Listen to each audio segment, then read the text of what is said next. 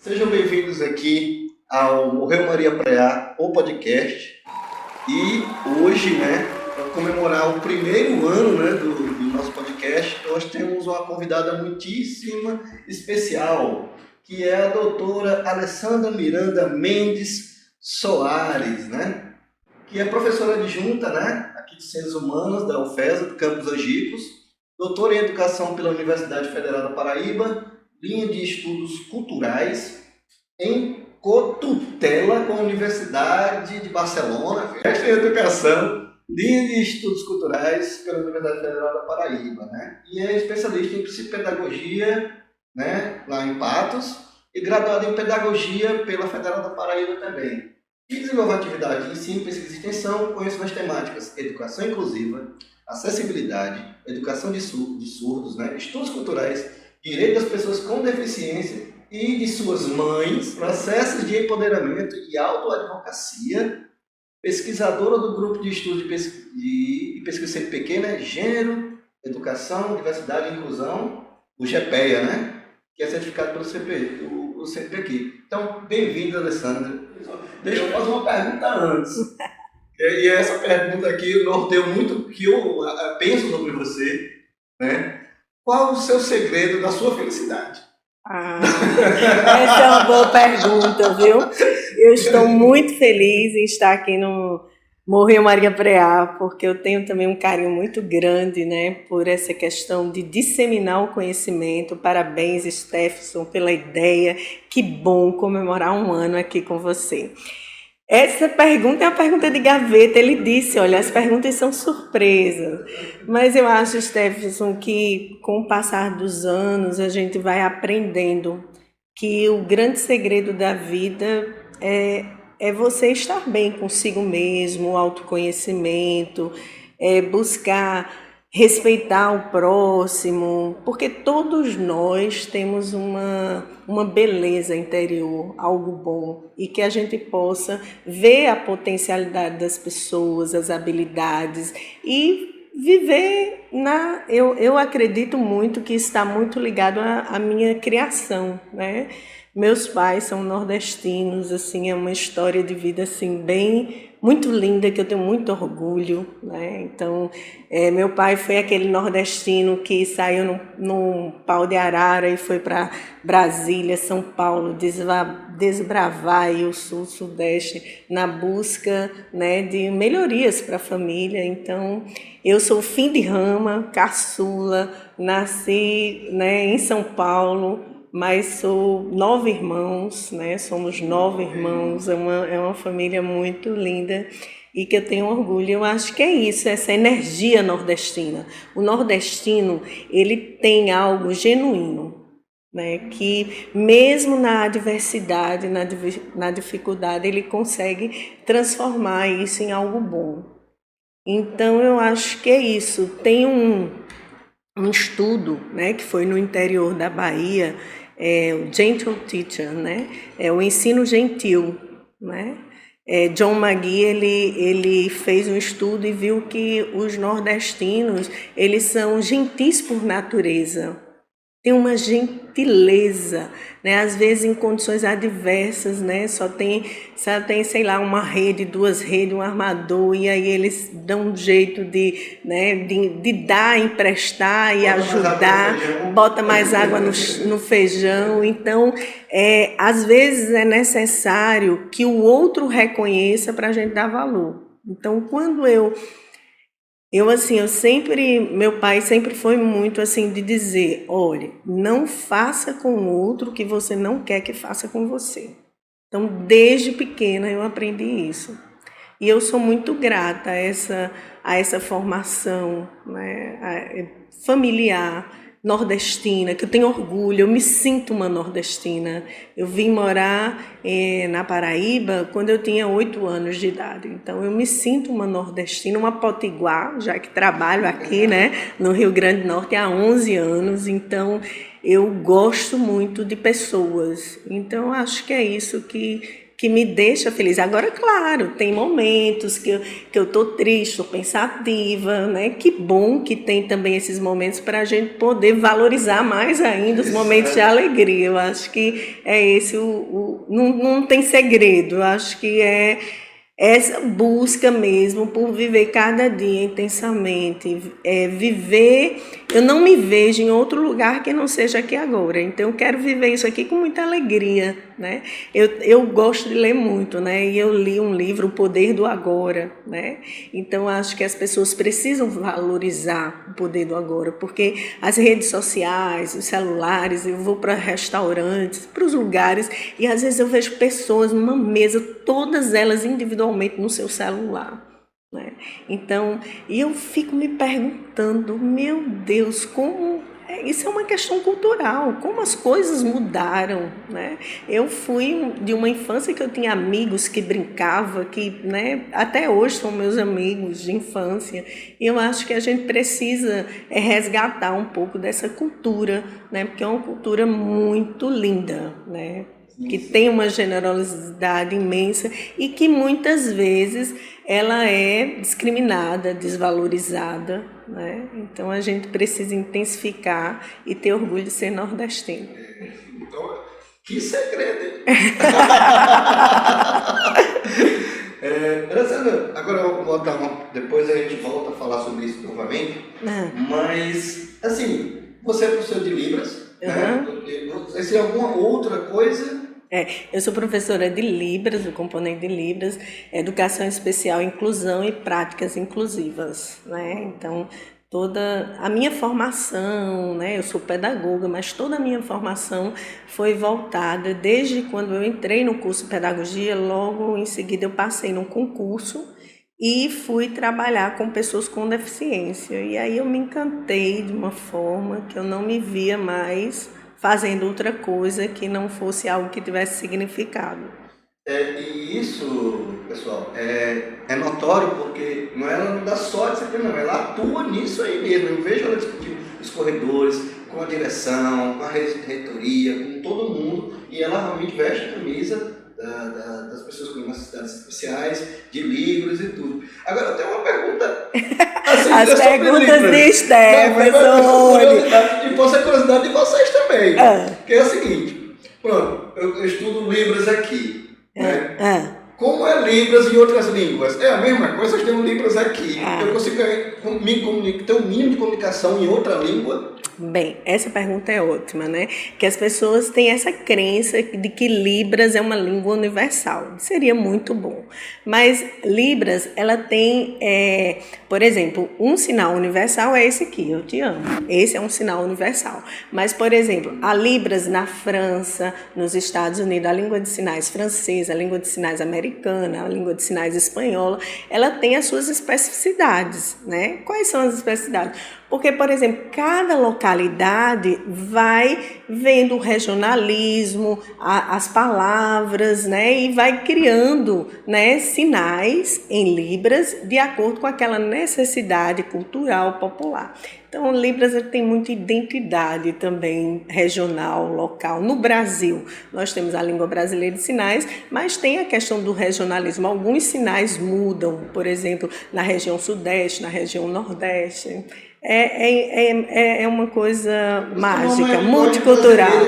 é, né? exatamente. Então, tem a linguagem inglesa de sinais. É, exatamente, francesa, japonesa. japonesa. Fala japonês, é tanto que eu tenho um, um, colega surdo que foi para os Estados Unidos, né, e entrou em contato com outras pessoas surdas e ele disse que é uma diferença. Aí eu disse, olhe, para você entender que, né, Libras é um processo também de aprendizagem bastante significativo, é uma língua, né, é uma é língua. Uma língua mesmo, né? É. Tudo, não, deve mudar bastante, mas não tudo também. Não é, né? mas. universais. É, exatamente, porque é, é, é, tem muita semelhança, né? Porque como é uma língua, então ela é uma língua viso.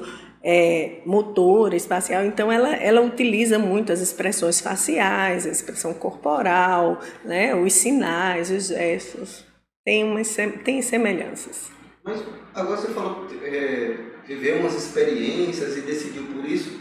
Qual a experiência que fez você decidir para essa área de, de inclusão, é. de Libras, é. da pedagogia? É. Eu, eu, quando entrei né, no curso, foi muito interessante assim, a minha história, porque eu pensava em fazer medicina. Mas aí minha irmã fazia medicina e um dia eu fui deixar um documento no hospital. E quando eu vi o sangue, quase um, uma pessoa chegou com muito sangue, né, um ferimento, eu quase desmaiava. Eu disse: não, essa não é minha área, definitivamente essa não é minha área. E foi aí que eu já não. E eu tinha passado para odontologia e como o sangue, né, já era algo que causou estranhamento naquele momento, eu disse: não, não quero. toda a atividade. É, exatamente. Eu disse: não, não quero. Aí eu decidi que eu ia fazer direito, né? Porque eu gosto muito de direito. Mas por uma casualidade, uma amiga minha encontrou comigo, Alessandra, eu sinto tanta saudade quando a gente estudava, eu aprendia tanto com você, você me explicava, eu, e aqueles teus resumos, continua fazendo, eu sempre gostei de estudar. E aí eu fiquei pensando, mas olha, eu podia ser professora. e aí foi quando eu passei para pedagogia, né, na UFPB, Antes de passar para pedagogia, eu passei para letras. Né? Eu tinha a ideia de que o curso de letras ia me deixar fluente em inglês, espanhol, francês. E quando eu cheguei né, no curso de letras, os meus colegas quase todos já falavam fluentemente. Né? Uma, uma, uma que eu tinha escolhido, letras e língua inglesa. Uma das primeiras atividades tinha sido um júri que ia sortear quem era o juiz, quem era né, para já falar fluentemente. Então aquilo eu, epa, não é bem assim. então aí eu fiz o primeiro período de letras, aí fiz de novo. Na época eu podia fazer dois cursos. Então eu fazia letras pela manhã e pedagogia à noite na federal. E aí eu fui me encantando por pedagogia, me encantando já estava como bolsista, eu me lembro, a professora Belisa disse, mas querida, você vai nos abandonar, você tem certeza que você quer? Eu disse, tenho, professora, eu não me vejo fazendo outra coisa, eu vou ser pedagoga. E isso causou muito estranhamento, porque as pessoas diziam, e aí, tá fazendo qual curso? Pedagogia. As pessoas diziam, pedagogia? Isso né? É, olhe você, porque você tem um potencial. Às vezes, meus professores, mas eu dizia, não, eu vou ser pedagoga, não me vejo, né? E, e, e foi uma coisa, assim, muito de mente e coração, sabe? Você se identificar, né? E aí, paralelo a isso, eu passei num concurso que eu fiz casualmente, que uma amiga minha ia se inscrever, ela tinha terminado e o pai dela disse: Você vai se inscrever? E eu fui com ela, e lá na fila eu decidi. Era o último dia, eu decidi fazer e passei. E aí eu passei e fui convidada para trabalhar num projeto de salas de apoio pedagógico específico. E eram com pessoas com deficiência. E para, assim, para minha alegria, eu, se eu tinha certeza sabe? É, como é que chama? Mar, ponta de martelo, como é a expressão? É, martelo, ponta virada, é, alguma coisa assim. Pronto. Batido, ponta virada. É, pronto. Excelente, esse ditado mesmo. Então aí eu tive a certeza.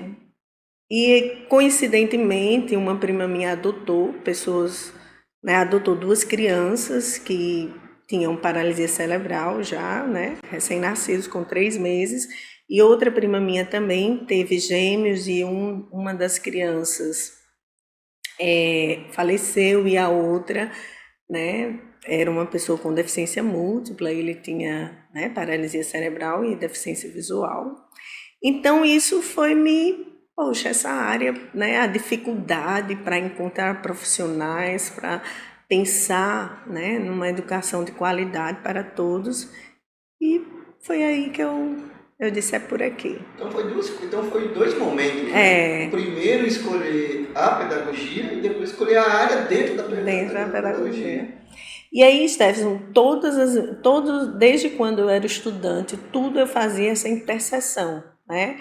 É, se, eu tinha, se eu estava numa aula sobre currículo, eu pensava no currículo diferenciado para pessoa com deficiência, se estava num, numa disciplina de avaliação, eu pensava na avaliação para pessoa com deficiência, porque quando a gente é, tem uma perspectiva né, de desenvolver um melhor, né, pensar numa qualidade, né, não só para você, mas também para o outro, E aí foi tudo. E nesse processo, eu depois eu me tornei coordenadora das salas de recursos, né, das salas de apoio.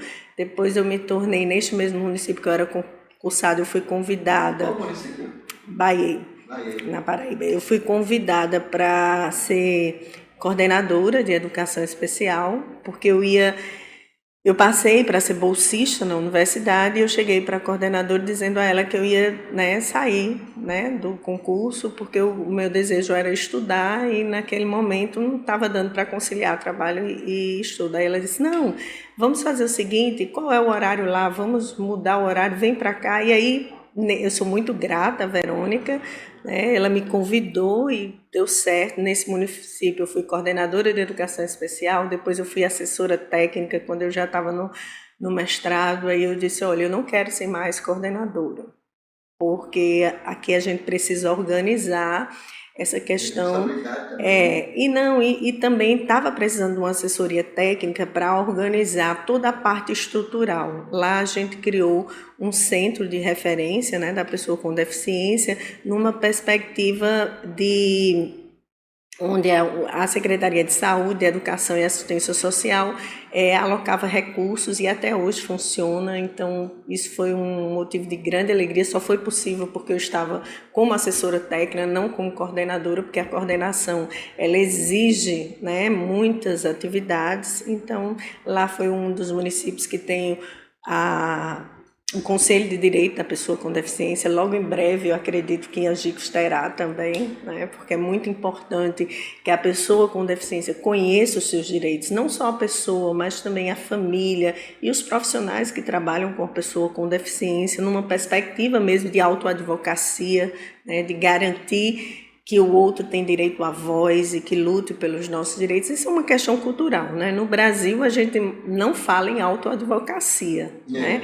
Quando a gente tem qualquer questão, a gente né, contrata um advogado e o advogado né, dá, dá as, as devidas orientações e os encaminhamentos e a gente termina, mas essa questão da autoadvocacia, é, ela ficou muito latente em mim quando eu fui fazer meu mestrado, e a professora falou, aí sabe como música nos seus ouvidos, autoadvocacia, eita, é, né? é. Então eu comecei né, a estudar e foi muito propositivo, que foi um projeto de extensão com vários jovens com deficiência, diversas deficiências, deficiência visual, auditiva, deficiência intelectual, síndrome de Down, deficiência física, com deficiência física. Então, nesse processo, era para que eles tivessem direito à voz, que eles fossem autoadvogados. E a gente foi descobrindo também que a maioria das famílias não conhece os direitos da pessoa com deficiência. Então, se você não conhece os direitos,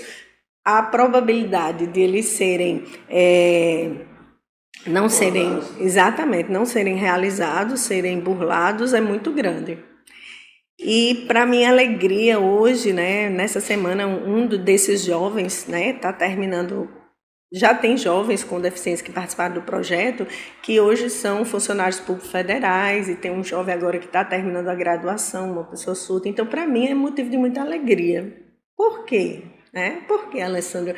Porque eu estou no ensino superior e eu sei o quanto é difícil para uma pessoa com deficiência chegar ao ensino superior. Né?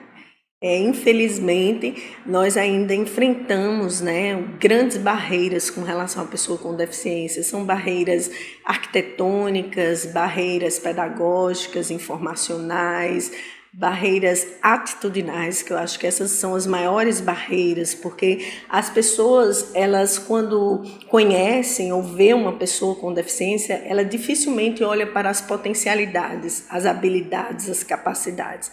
Elas muitas vezes se limitam a, se é uma deficiência visível, né, elas se limitam e acreditam, existe uma crença, né, de que acha que ela é incapaz de fazer né? Muitas, eu escuto muito de colegas com deficiência que quando dizem, ah, eu queria ser farmacêutico, as pessoas dizem que é impossível ser farmacêutico, né? Então, não é a deficiência que define o que a pessoa quer ser, ela, ela pode ser o que ela quiser ser e ela pode estar onde ela quer estar.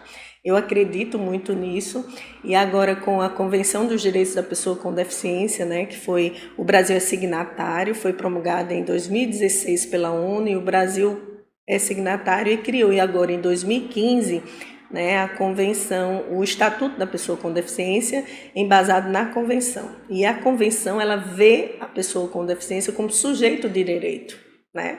E isso é muito importante em várias questões da vida, né? A pessoa com deficiência ela tem o direito né, de, de ter uma vida social, né, seja profissional, afetiva, emocional, sexual, como qualquer outra pessoa. Porque, infelizmente, é, ainda existe um preconceito muito grande, né, numa perspectiva ainda do modelo médico, de autoproteção, né, que vê né, o modelo médico ainda coloca a pessoa com deficiência como incapaz. E a gente precisa romper isso. Muitas vezes uma pessoa com deficiência vai no médico e se ela tiver acompanhado por alguém, o médico muitas vezes não se dirige à pessoa, o que é que você tem? Pergunta o que é que ela tem, como se ela não fosse capaz de dizer o que ela tem, né? E eu e o lema da convenção é nada sobre nós sem nós. Nada sobre a pessoa com deficiência sem a pessoa com deficiência.